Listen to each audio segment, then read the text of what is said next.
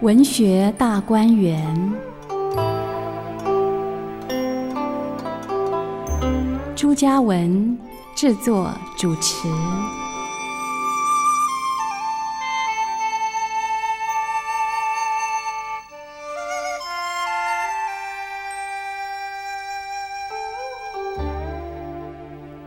听众朋友们，这里是汉声广播电台文学大观园，我是朱嘉文，欢迎听众朋友们来到空中。我们今天要制作一集呢非常精彩的特别节目哈，要为大家谈一谈梁山伯与祝英台。呃，为您请到的特别来宾呢是曾韵清老师和哈一平老师，两位老师好。嘉文老师好，听众大家好，嘉文老师好，大家好，我们又见面了。哦是， 嗯，可能在收音机前的听众朋友啊，或者是 YouTube 前面的听众朋友们，呃，很多人都看过《梁山伯与祝英台》的电影吧？嗯嗯嗯，嗯，在原来已经六十周年了哈。对，嗯对，在六十年前呢，那是很轰动的一件事情。最近我们有呃新书发表会哈，对在新书分享会上呢，请两位老师呢，呃，来演了一个十八相送的呃简约版的一个桥段，那大家都会跟着唱啊。是那老少咸宜喽，所以大家对于十八相送这个桥段也都非常的熟悉。其实应该是对，呃，整出《梁山伯与祝英台》的这个剧情啊，跟歌词可能也都耳熟能详吧，哈，不一定能够全部唱完，但是听着听着呢，也就觉得很熟悉。我想这个是黄梅调的好处，它很容易朗朗上哦口。对，嗯，在所有的剧种里面，它应该是最容易嗯朗朗上口的，呃的一种剧种啊，所以它的那个受欢迎的程度就很高。对，嗯、包括在台湾、在大陆都是如此啊。嗯、嗯，可能在华人世界，应该也都是首屈一指的一个，是，嗯、就是很受欢迎的剧种。嗯，那这一次呢，我们还特别安排了，除了呃戏曲的演出之外啊，韵清乐舞剧团为我们带来的演出之外，嗯、还有导聆的部分。对，导聆的部分呢，请来的是两位老师，因为我们的演出时间是在十一月的十八日星期六的晚上七点半，以及十一月的十九日星期天的下午啊两点半，在大道城戏院啊。迪化街的大道城戏院演出，那么在十一月十八日的星期六的晚间啊，七点半要演出之前呢，就请到了陈伟志啊、呃老师呢来做导聆。十九号呢的下午哈、两点半之前呢，请到黄建业老师来导聆。他们的题目分别是《彩虹万里百花开》《细品梁祝》。第二天呢是追怀黄梅调电影的浪潮哈、呃，两位导聆老师呢，是不是也帮我们介绍一下他们呃要介绍的或者是要谈的话题是什么呢？好，呃，这个我们十一月十八号礼拜六晚上七点钟开始导聆的导聆人是陈伟志老师。嗯那陈伟志老师呢，在前些年他就有一个《我爱黄梅调》的著作，嗯那近期他又出版了一本是《我们的电影神话》梁山伯与祝英台。嗯那在就是在探讨说《梁祝》为什么会这么红，在这个书里面，对，他就是这是个重要的话题，嗯对因为它对跟台湾社会的情感是结合在一起的。是嗯当时你看我们讲六十年前，一九六三年的那个时嗯候，台在台湾首映，那相相信经过那一段时间的观众朋友都能够。回忆起当时，应该都是很心里是很澎湃的。有人看过几十遍哦，有对，呃，包含我们那一天在呃新书发表会对的对那一天，呃，也是有观众说嗯他的长辈吗？看嗯了好好几十遍，对。是我我也我我妈妈也看了好几十 遍，然后在重播的时候，近年来在重播的时候，又带着孙子一起看，嗯，然后我们就问了小朋友说好看吗？嗯他们就说、都说好 看，都说好看，嗯但他就有一种很奇妙的一种情感的那种那种那种引发，不管你看几次，你还是能够受他这个这这个是有一个演魔力绎哦感，动，对对对，我想爱情故事是自古以来是最最感人的，或者是最让人觉得呃有共共鸣的哈。嗯， 对，呃，十月十号新书发表会那天呢，另外有京剧的《四郎探母》嗯是那因为呃，四郎探母这个议题是结合了当年的老兵的苦，嗯嗯哼，很多人呢，呃，漂流到异乡之后呢，每一年的过年呐、或者是呃，看着别人团圆的时候，就思乡情重哈、嗯尤其是在家乡的老母亲呢，没有办法回去，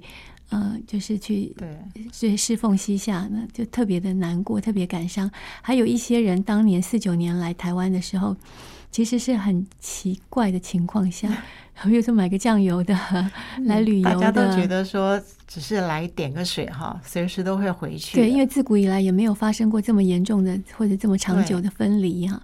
所以呃，这样的情况下，大家就特别难以接受哈、嗯所以我觉得四郎探母还是有个时间阶段性的，就是在那个时间点上，大家对于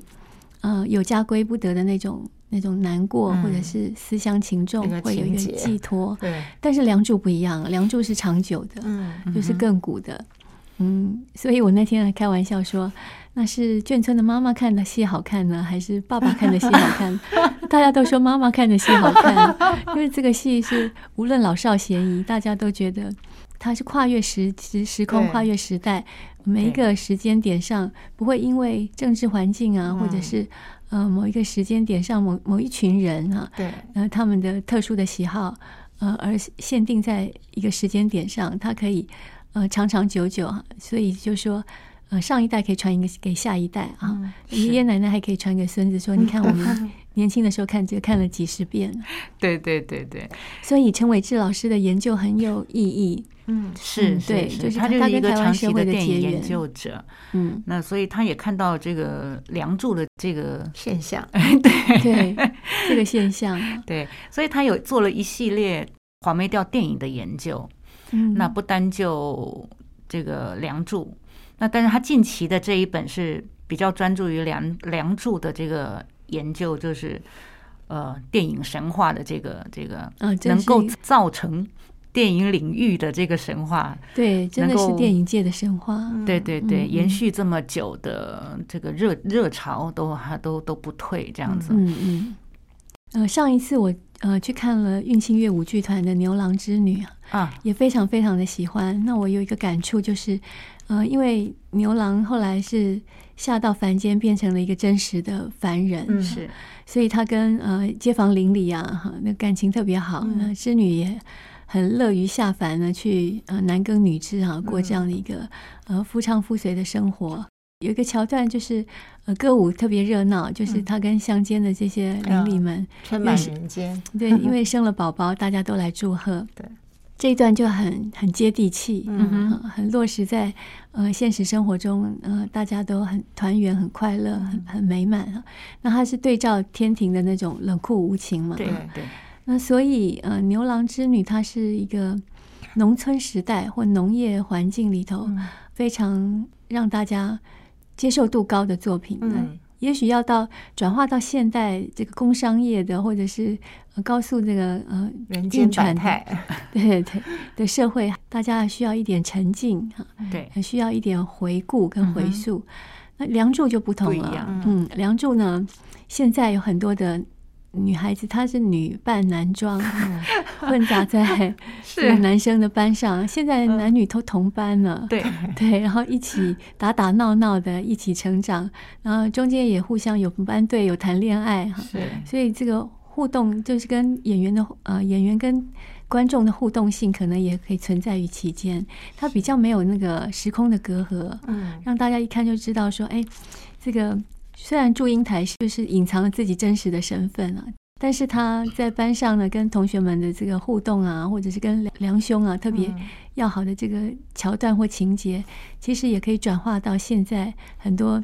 中学或者是就是同学们的学校里面对学校嗯里面校园生活的一部分。所以他在古代的那个校园生活，在跟现代校园生活的关系跟结合，呃，也可以让读者或者是观众的接受度。普遍的来说对还是比较高一已经点开始有那个影射性性别平权，啊，对对对对，可以拉出这个话题，嗯对是，就是慢慢可以把《梁祝》的话题拉出这个呃性别的话题啊，嗯来谈一谈。所嗯以，呃，陈伟志老师的研究应该，呃，也很值得我们去阅读哈、对分析跟探可以讨。去探讨。对，哦因为跟台湾的社 会某一段时间的情感呢、是结合在一起。你结合想想在看，一它起是一个外来的剧种，是可是跟台湾的缘分却很深。很深，对嗯对对。那另外就是黄建业老师喽嗯礼，拜天对，黄建业老师是十一月十九号礼拜天下午两点钟。那黄建业老师的主题是追怀黄梅调电影浪潮。嗯那黄建业教授是曾经任职国家电影资料馆的馆长啊、哦，那还有就是台北市电影学会的理事长，那也在台北艺术大学戏剧系跟戏剧所担任主任跟所长。这黄建业老师的履历是非常丰富的， 所以有金马影展啦、纪录片双年展啦、台北电影节等等啦、这个的策划、执行跟这个执行委员。嗯所以前几年有一次很荣幸的跟黄建业老师对谈《梁祝》，嗯呃，当时就是他也说了，就是介绍了一下，就是当时这个电影《梁祝》跟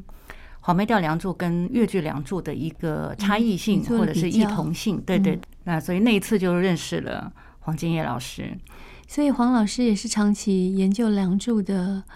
专家，所以有不同的剧种啊，包括电影啊，对对，嗯，他三方的多维度的去做比较，是嗯在电影上是比较多的。嗯，那哦当然，他在这个戏曲电影里面也有这个黄建业老师自己的见解，嗯嗯是嗯所以他会给我们呃未来的新编的戏一些提醒或建议吗？当时就是比较着重在电影当时的表现。之前我们讲电戏曲电影的嗯的这个录制跟拍摄，它还是比较多于像舞台上的形式表现。呃嗯那除了这个镜头的运用之外，演员的表现其实还是戏曲为主，以戏曲为主。嗯嗯所以有很多的片段，比如说是静止的、停格的，嗯，但是反而那个时候的留白是可以打动观众的，哦，那种情绪的停滞。所以这种电影语言，它跟一般的电影其其实是不太一样的。呃，我们对其，其实透过镜头来看舞台上的演出，是是嗯，是，这种戏曲电影的话，早期的话，像梅兰芳，嗯、开始就有戏曲电影，对对对，所以主要还是以戏曲为主。是是嗯是，所以这次能够请到两位老师来导聆的话，呃，其实对于观众进入呃剧场去领受这个戏曲的美好是很有帮助的。其实这次因为是庆祝这个《梁祝》播映六十周年，嗯嗯所以我们也想说，对于演出来说，做一点跟我们之前的演出有一些不一样的这种形式跟结合，所以就邀请了这两位教授来为我们导聆，来解析一下啊电影，嗯然是后啊，再看一因下为台上的演出。嗯，对，这个跟观众一起做个功课，让两位教授呢带领大家一起去回顾或做一些功课。呃，也许我们都曾经经历过那一段浪潮，尤其是我们上一辈的家长，他们都经历过那一段如痴如醉哈、如狂的浪潮，每个人都看了好几十遍哈、就觉得呃再怎么看都很好看，嗯但是不知道为什么，嗯， 那两位教授呢，时隔六十年之后，就会为大家分析说，究竟当时是为什么？嗯这些就是学理上的也好，或者是社会学上的分析，其实是很很重要，也很有必要，让我们自己知道是怎么一路走来的。嗯今天的电影再怎么好看，今天的一出戏再怎么好看，尤其是电影哈、大家说票房多高，嗯再怎么好看也不可能再回到当年那个时代，一看就看了几十遍，嗯看了几十遍，对对，而且当时也不是说没有别的电影，嗯，嗯，对也不是没有别的剧种。那是台湾还是以歌子戏呀、哈，对，还有那个就是傀儡布袋戏啊，不担心，对，为大宗嘛。但是这个黄梅调一看就看了 几十遍了，这个很确实神，奇， 这确实是很神奇，很有魅力。对，那这次我们又要把这么有魅力的戏要搬上舞台哈，在十一月的十八日跟十九日两天哈，呃，哈一平老师跟曾运清老师呢要演出《梁山伯与祝英台》了，这同时也是运清乐舞剧团二十四周年的大戏吧。嗯，嗯，是那我们今天呢，要先睹为快， 要先为大家带来一个好听的曲子我。们先为大家介绍大家都特别喜欢，也都一定会唱的《访英台》。哦，太棒了！我们来听放音台。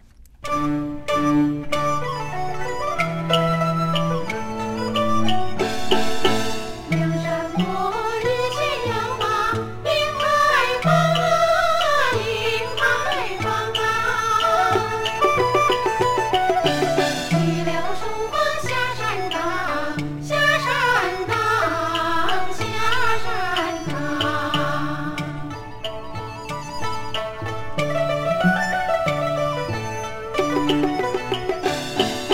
放映台上朱家庄，眼前全是旧时样，回望时心有狂，竟不知她是女红妆。出了城，过了关，他说我为妻子把山下，他说那比目鱼儿兄弟一般样。下了山都吃糠，他说鸳鸯两呀两成双，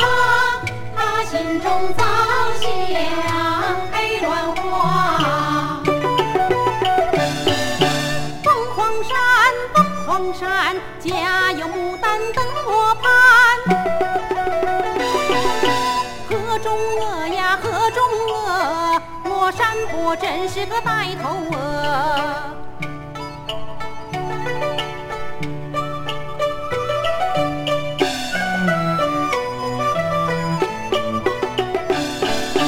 织女会牛郎，庙里供秋光，堂中观男女呀，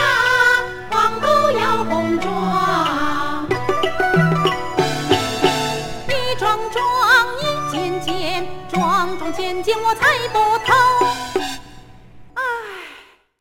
我是个大笨鸟，哦，大笨鸟。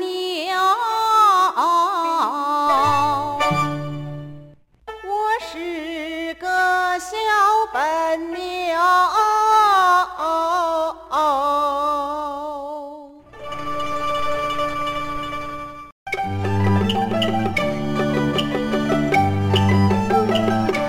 眼前的是柳影在，长亭外他怎尽情头叙旧泪，叙旧泪。想不到旧泪就是祝英台。英台呀，你这个对呀，做的对呀，做的真对。袖中取出新物来，欢欢喜喜我藏在怀。早到朱家早相会，我两家花轿早早去抬。急急忙忙把路搬，恨不得插翅飞到他妆台。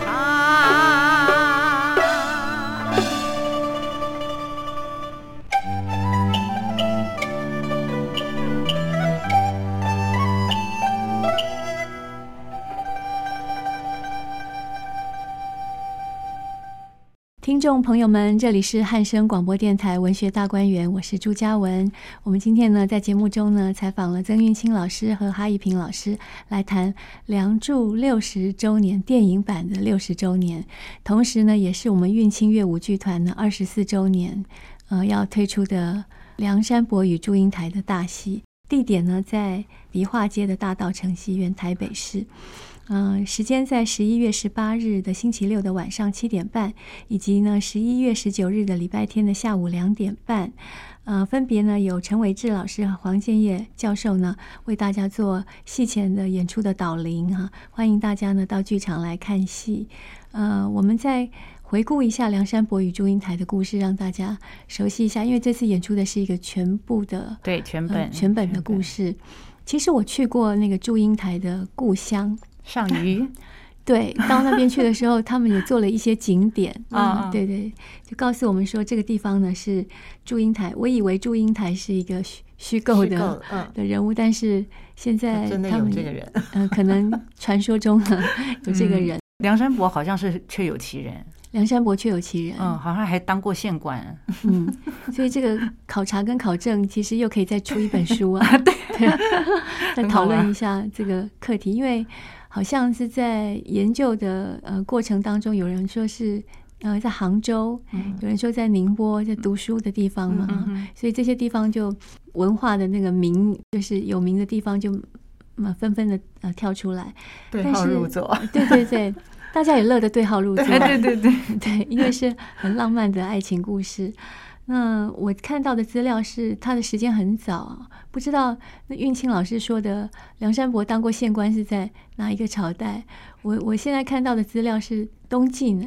啊，对对对，好像是那个时候东好晋像就是，对对晋对，那个时间点上是相对时间是早的，对，而且也是南渡，嗯，啊东晋也是难南渡度的，对，南渡以后呃发生的故事。刚刚说浙江上虞啊，呃有一个女孩子呢叫做祝英台，小名叫九妹，对，嗯很通俗的、很可爱的名字啊。嗯这个九妹呢，有一个志愿就是一心一意呢要去读书。是那么女生要能够读书的话，东晋是不太可能。是，呃，大概清代、清代中晚期以后开始有这个读才书可的，能嗯对，对才会有这个读书的风，风气，或者是我们看明代的那个《牡丹亭》，啊嗯，对，杜丽娘也是一个女学生嘛，是哈是她有是老师陈最良这样的读书，可能到明清以后比较可能实现。嗯那怎么办呢？哈，她是一个这么早期的女生哈，那就有读书的愿望，所以呢，她就女扮男装。对，女扮男装本身就有一种浪漫性在其中啊，就觉得很大无畏、很勇敢哈、的嗯，一个，然后又夹杂在那些臭男生的那 个队伍里头。是对，这个故事本身就有一种吸引力。嗯，他到了杭州啊去读书。那么这个梁山伯是从会会计计嗯啊呃过来的一个同学哈、两人是在入学之前就已经先在路上认识，在路上，对，嗯，在路上认识了以后呢，就相伴同行啊，草桥结拜了，在草 桥，，对。所以他们不算一见钟情，算是日久生情嘛。啊祝英台算是一见钟情，嗯，祝英台是一见钟情， 看到对他第一他眼觉就得很喜他，欢。哎，他嗯当然对谈当中他发现，哎，他跟一般的男生理解想法不太一样，嗯，对他比觉得较男女是平等的，这个打动了祝英台， 哦，太棒嗯了，这个话题。，他觉得男女是平等的对对，因为祝英台本来就是有这样的一个基本的想法，是她才会出来读书嘛。对她出来读书就是觉得男生能读书，我们女生也能读书这样的概念，所以可能是梁山伯的。也也也是他的观念打动了祝英台，觉得哦，我们两个人一拍即合。惺惺相惜，对，这个爱情的基础是建立在一个共识上，嗯嗯嗯，就是共同的认知跟理解上。只可惜梁山伯还是很懵懂啊、嗯，嗯，他没有意识到眼前这个同学啊有什么异状啊，对也是是一个女生， 哎，真的太后知后觉了，对，嗯，同窗三年，感情就越来越深厚哈。那梁山伯呢，这终究不知道祝英台是个女生。这个过程当中，祝英台曾经有暗示过他吗？嗯，在学校的十八时相送的时候，要到十八相送，对，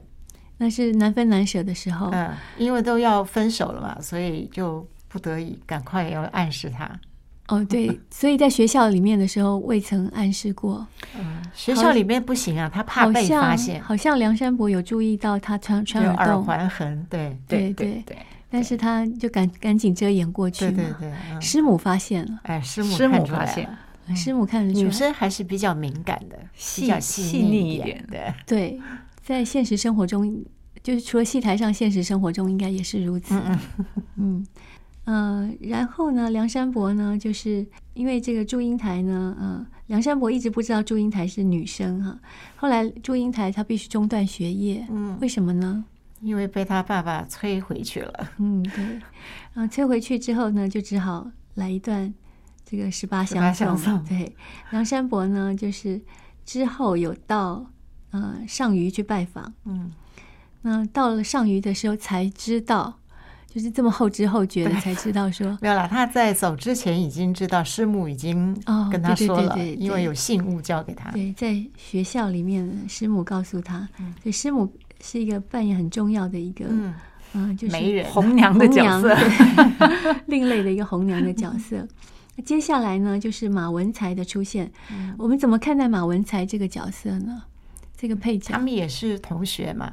嗯，但是呢，其实我觉得应该是马文才都有看出来朱英台有异样，嗯，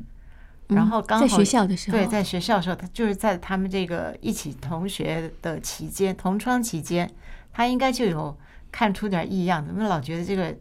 虽然他是好像呃要女扮男装，故意装成很男生的样子，但是他在他们眼里，那些纨绔子弟眼里，可能还是觉得他怎么有点母里母气的，嗯，就嗯觉得怪怪的。有点娘娘腔对嗯对对， 哦。只只有梁山伯比较看 不出来，山伯很直冷，很憨厚对，，很憨就一厚心的专心读书。 对，所以那个在文学作品里头呢，聪明伶俐的小女孩嗯跟那个憨厚的，嗯、就是正派的男男 孩子，对，就这个这样的一个搭配，或者是才子佳人的这嗯样的故事，是大家最喜欢的，嗯对最接受的。啊，所以马文才呢，他其实比梁山伯还稍微伶俐一点， 稍微坏敏学感生啊一，些还是比较这个灵光的。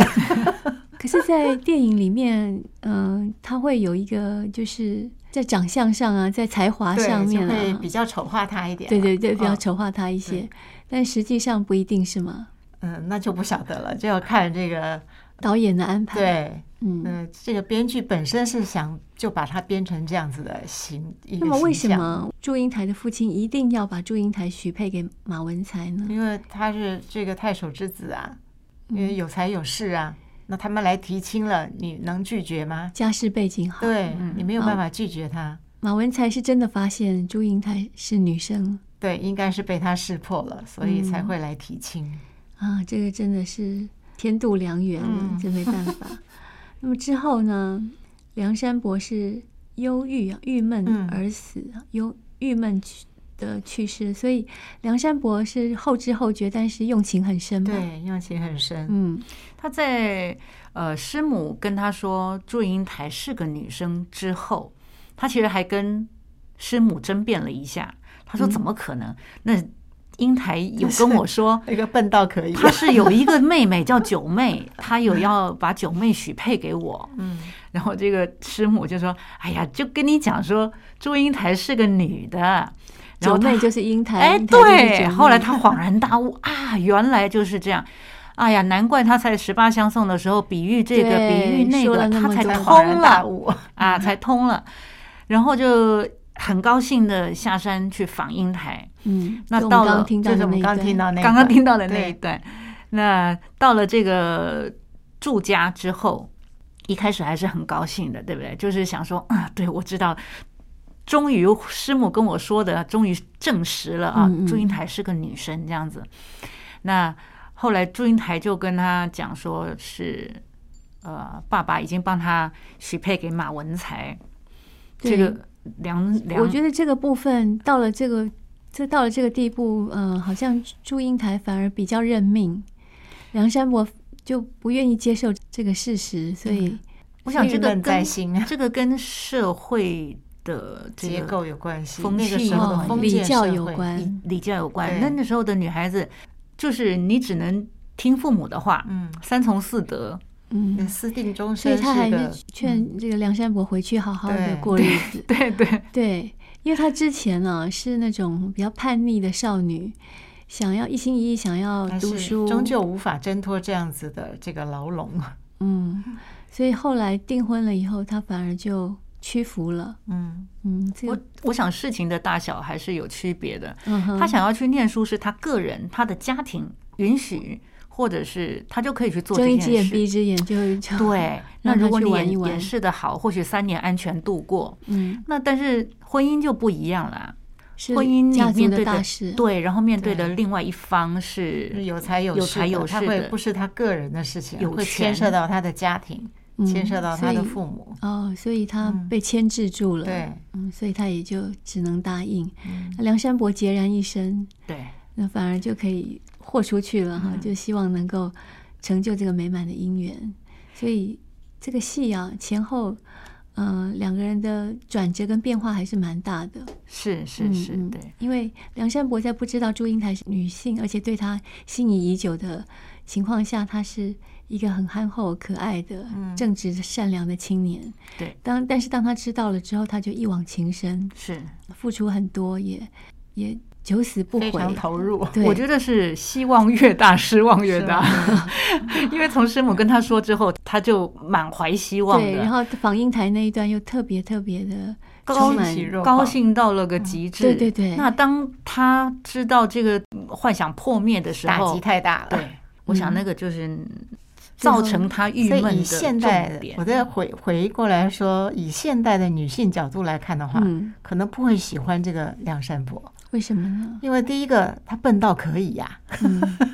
都这么明显暗了，示对，他还可以，以笨成这样，也真是。然后完了，在那个时候来讲，应该是为什么要去念书，最终目的是什么？嗯他就已经抛弃了他的就是在事业这一块、男生的志向这一块，而执着在这个这个小女生、这个小男生的这个情爱的这一块。嗯，那以一个大的角度来讲，觉得他不是很上进，他太执着在这个爱情的这方面。儿女情长，对儿女情长，然后再来一个就非常经不起，就很玻璃心啊，对，碰到这样的事情他就抑郁嗯就而被亡击了。垮了。那这样子的一个男性，以现在女性的角度来讲，这是可以托付终身的男人 了。就是换一个角度来想的话，就会觉得说，嗯，其实好像，呃，现代女性不太能、不太会嗯接受这样子的男性。有道理，我嗯想从这个戏曲呃层层推进的角度对，脉络来看，它是合理的。嗯，啊对，因为刚刚两位老师都分析了，两个人之所以前后有一些差别，都是合理的。呃，嗯可以推出来，就是到最后，哪怕是到最后梁山伯，呃，抑郁以终，嗯呃就个性使然的话，对，你都是可以推。但是呢，嗯、哈一平老师觉得，如果是我的话，我不喜欢梁山伯。 嗯、我我就觉得那个最大的败笔就是一一再的暗示，然后他没有反嗯应。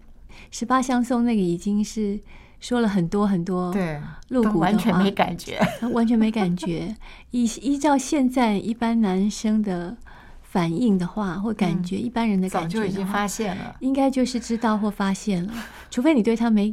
没有意思，嗯，然后就一路装糊涂到底。 那那这样的话，那就更不可爱 啦，对吧？那可是到后来的话，那个玻璃心那一段，我也觉得还蛮有道理 的。就男儿就好好没有，那真的很没有这个。我我们讲说，好像现在的草莓族一样，对经不起任何的压力跟是打啊，击。男儿志在四方。对对，就闯一光这番么事一业个回人小来，情小爱就把他给打倒了。 对，闯一番事业再回来，光耀门嗯楣，或者是说要炫耀也可以嘛，哈。所以很其实多我们都可以从这个《梁祝》这出戏里面探讨出很多，就是对应现代。是是是，这嗯个因为我在那看王安祈老师的书的时候，他也嗯提到过这个现象。他说京剧有很多的故事，嗯，现在他在清华大学、在台大，对呃，就讲这些戏的时候，很多学生都会有反对的意对，见，都或会者有是不一样的观点对，了。嗯那很好啊，我们就重新来 探讨，呃，重新来，嗯、就是你一言我一语的，大家来分析，看怎么改良，啊嗯或者是有没有什么现代版的可能性，这个都很好。男生也可以说说话，是嗯对，女生也可以说说话。如果梁山伯与祝英台这个投胎转世到，呃，就是到现现代这代个社会的话，他们那会可能会变成是同性恋的，有可能 哦，有可能嗯因为两现个在都是男，他一直不不知道她是女生嘛，嗯可是他也不否认他对她有一一种喜欢的这个心，嗯，我想祝英台一定是喜欢梁山伯的。嗯对，那是没有问那题。梁山伯如果也喜欢祝英台的话，那就所是以同性对恋。就有一点这方面的走向的感对觉，对对，就不同的发展了。嗯，呃，之前曾经有过一个新版的电嗯影哈、那我觉得在更新版的电影可以考 虑拍拍 看。现在很多的无限的可能性 啊，对对，各种可能性都让年轻人来重新 嗯演绎、更活化。一点这个话题了。哦，对，所以传统的戏曲能能够让大家来玩一玩、试试看，嗯其实也蛮有趣 的。我们是不是再来听一段好听的？好哦，我们峨再眉来调介绍，呃，就是他们这个非常的撕心裂肺的楼台会的一个片段，好了。两兄得地闹寒声，小妹无言看泪。清斟薄酒我敬两兄。想不到我特来讨扰。酒意百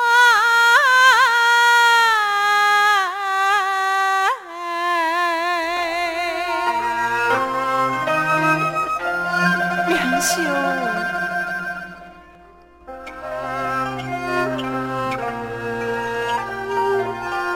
凑巧相遇，便相亲，同学三载更有情，留下余欢为心物。相伴时暮，说魂萦灵犀，送我钱塘路，几度光秀路奔行。我与你水面成双流离，我与你堂前作对拜观音，岂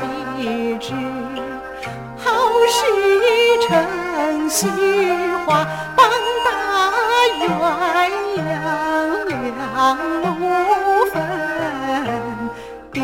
爹许了马家婚，心碎意难伸，尚有何言对故人？尚有何言对故人？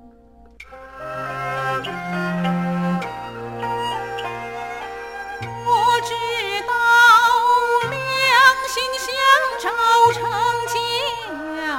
哦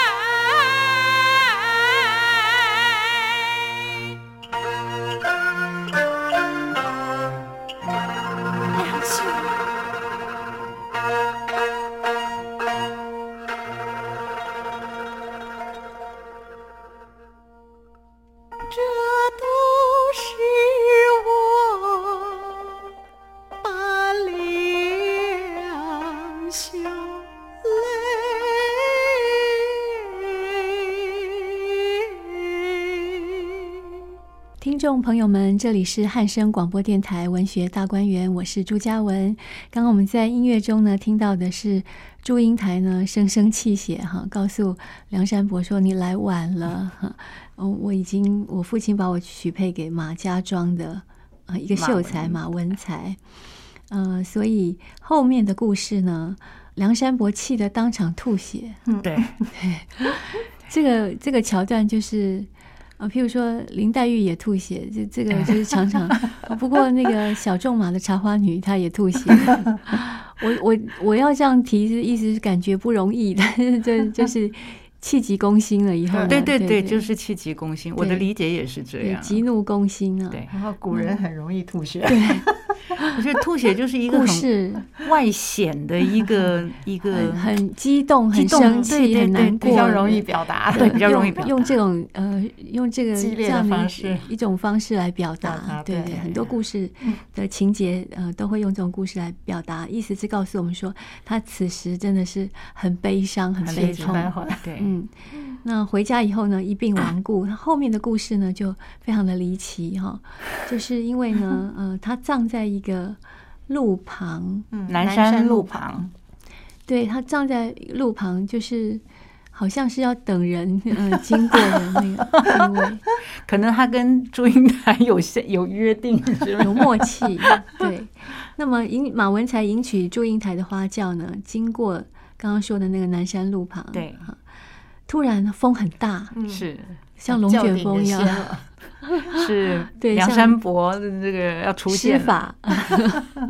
就梁山伯终究是不甘心的， 对，对到死都是不甘心死不甘心啊的，对，所以他的那个他最嗯后一句要临终之前说：“我不到黄河不甘心。对啊，所以他终究的是是内心里面有很很大的这个诉求欲望，然后没嗯有满足，所以是很不甘心的。所以突然兴起一阵大风啊，把路呢都阻挡了，也过不去。所以祝英台是，我记得他是主动要往南山路那个方向经对，过，他是跟爸爸要求，嗯，嗯他反正就是他不是唱了那段嘛，轿前两盏白纱灯，嗯轿后三千银指定，花轿先往南山旁，英台对要草桥镇上寄凶坟，对，祭完所坟以才他去要拜去堂祭坟。对他他到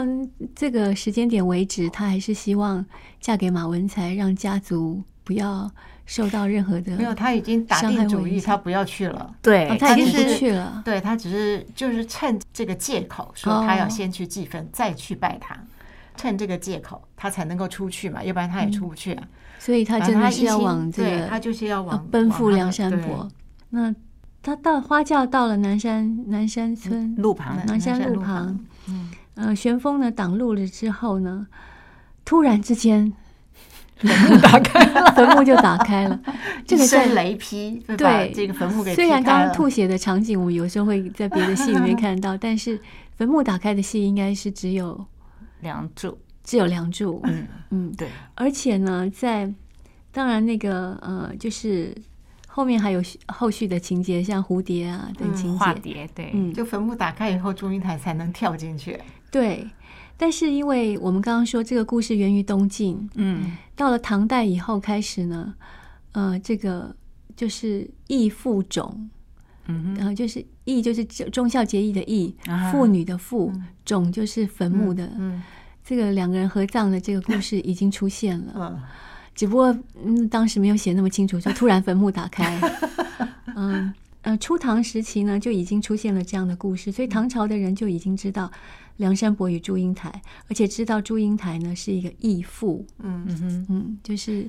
呃守守节义的守节义嗯对守的，节义的妇女妇义女妇，呃，与梁山伯同种，啊就同一个坟墓的坟。墓对，嗯，对。那这个不仅仅只一篇故事，还有好几篇故事都写了这个情节哈、就是他们埋在一起。这边说明了，就是唐代开始呢就有这样的记载。另外就是我们刚刚说鄞县啊、宁波啊、宜兴啊，哈，我我我想起来，我那一次去大陆就是顺着宜兴一路这个呃，就是去考察，嗯哼，沿路上的都是梁山伯与祝英台的 真的传奇跟传说哈。啊，嗯、那那一路的美食也很好，嗯风景也很好，嗯、传说也很浪漫、很动是人。宜兴不是出那个茶壶是不是？对对对，宜兴宜兴宜兴嗯湖嘛，嗯对，呃，所以地名也是真的有的，嗯人物也可能真的能够考察出 来，而且年代很早，嗯，，对，嗯，就有这样的故事，就是大家我我在想啊，这个同一个墓穴。呃，合葬这件事情，或者是坟墓突然打开，然后他就投身进去，嗯这一定是很大的一个控诉，嗯，就像六月雪就像六一月样，雪一样的意 思。嗯那个那个威力啊，对，有一点直逼 就是那个窦娥 冤，是是对是那个情感哎的呦九更的天爆炸力，打了对九更天还没亮，对，园这个区确实是个爆炸力。就是说，对在传统的，嗯、古代的那种封建社会里头，父母之命、媒妁之言是对没有办法，嗯、抗违拒背的的没有办法对违背，所以就只好采取这种激烈的手段了。非正常的 语言跟非正常的对手段来做一个控诉。那么今天的六十年前的这些妈妈们哈， 看得如痴如醉啊，对，嗯，可能也对于爱情的憧憬，或对于那个最后的那个是算冤屈吧，哈、嗯的平反，就是两人终究还 是化为蝴蝶，双双嗯对对在一起，那样的一种感情有所投射。嗯，对，我想六十年前的这个父母之命、媒妁之言还是很。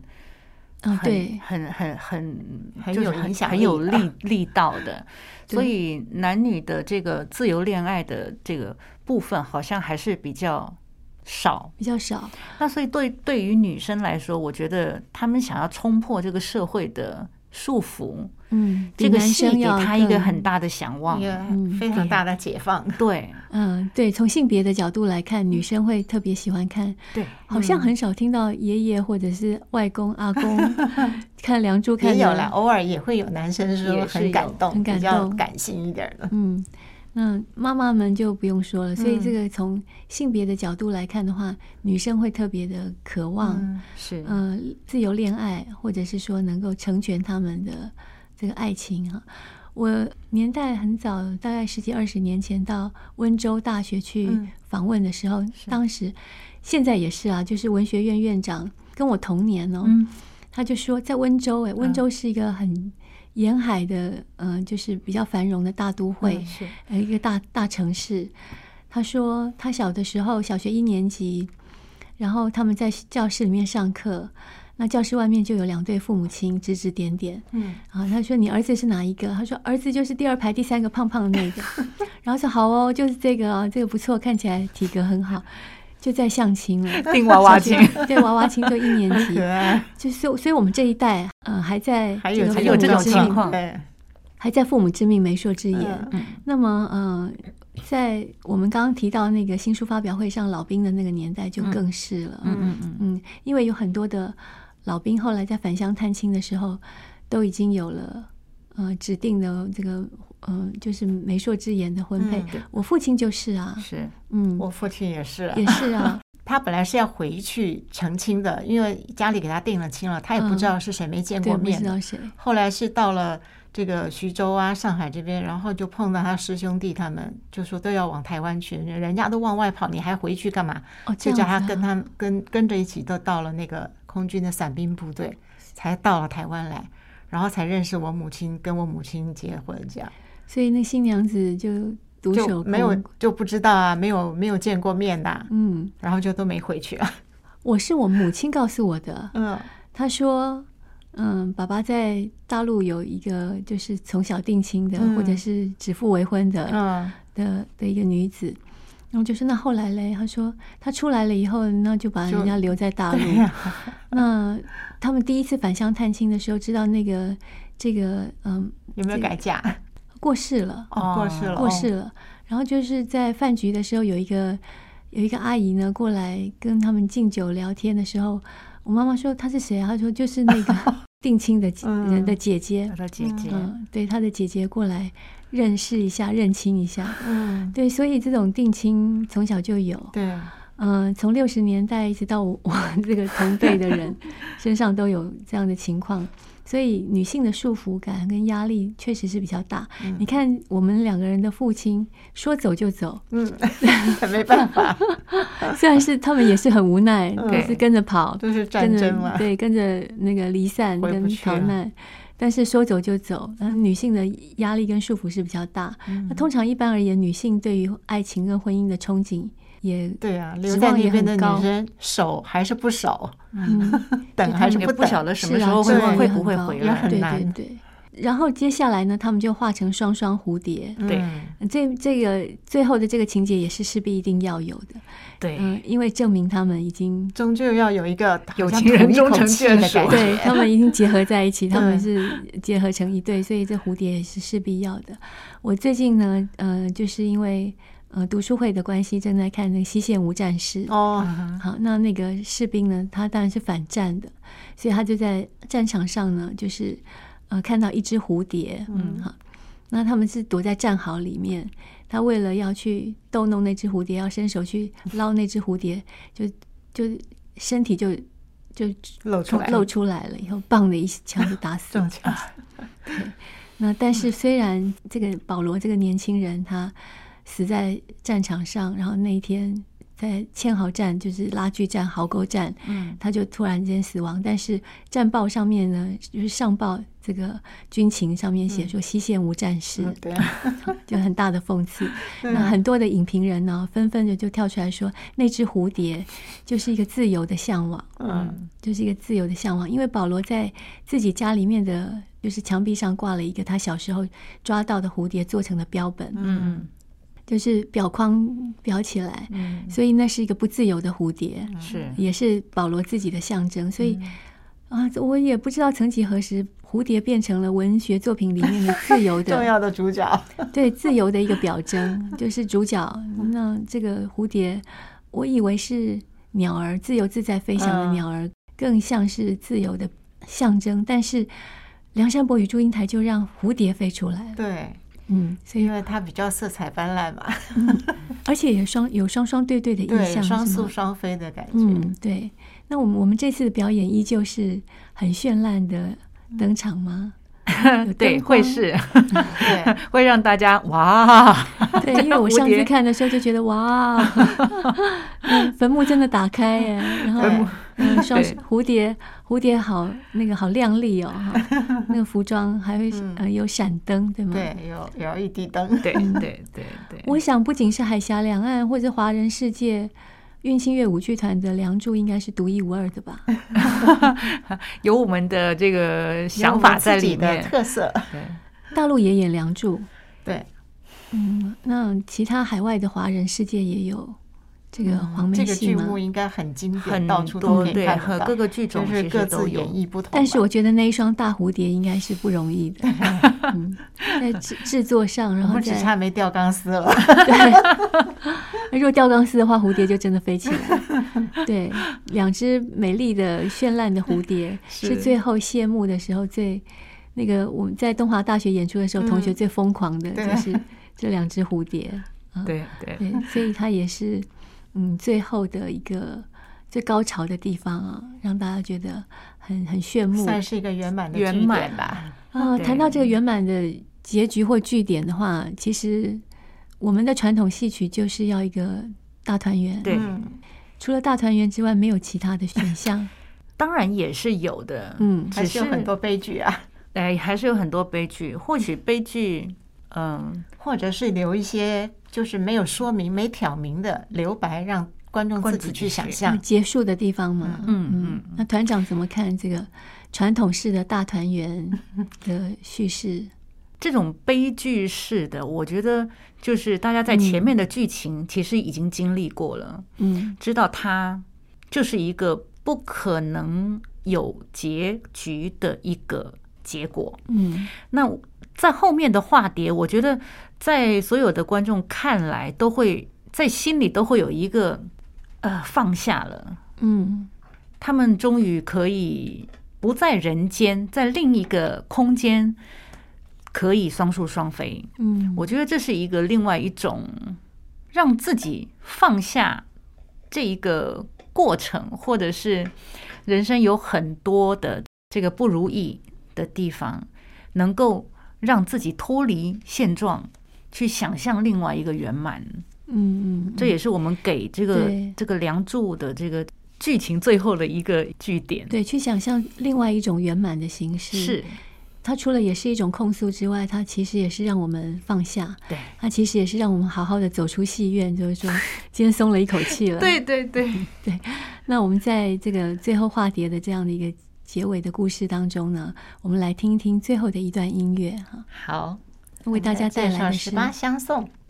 十八相送是《梁祝》的这个戏曲当中最脍炙人口、耳熟能详的一段乐曲了。我们就在这段乐曲当中呢，跟听众朋友们说再见。呃，欢迎听众朋友们到剧场来看戏。十一月十八日、十九日，呃，十八日是晚上七点半，十九日呢，礼拜天呢是下午两点半，在台北市迪化街的大道城戏院。售票呢是两厅院的文化生活。那如果听众朋友们有呃，想要打电话来的话，我们的电话号码是零二二二二三四五七八一，好，那我们就跟大家说再见。谢谢，拜拜，谢谢，拜。拜。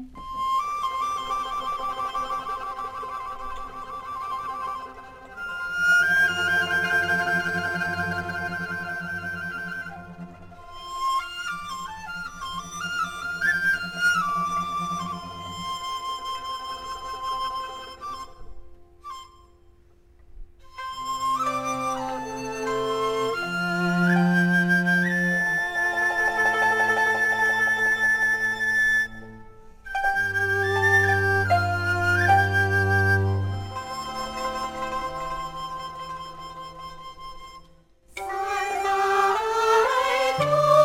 窗进入海，山多难舍竹影白。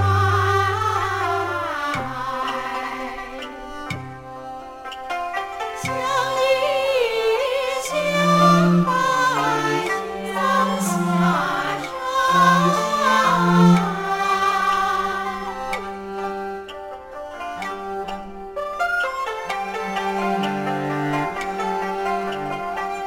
又想牵肠，却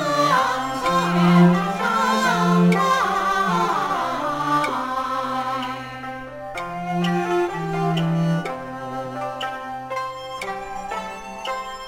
想当初，我把书关上，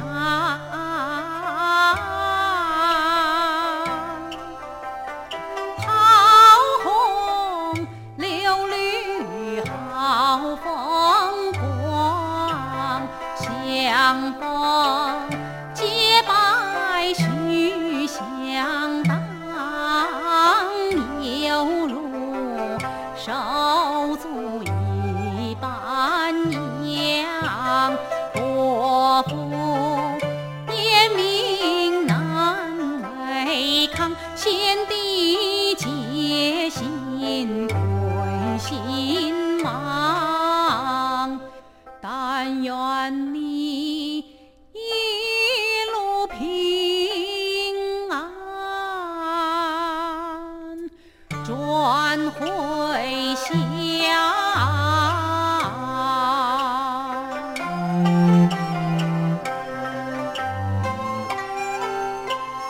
两兄情义是难忘，情深送别下山岗。熊公叔，伯母在家睡风凉，为何啊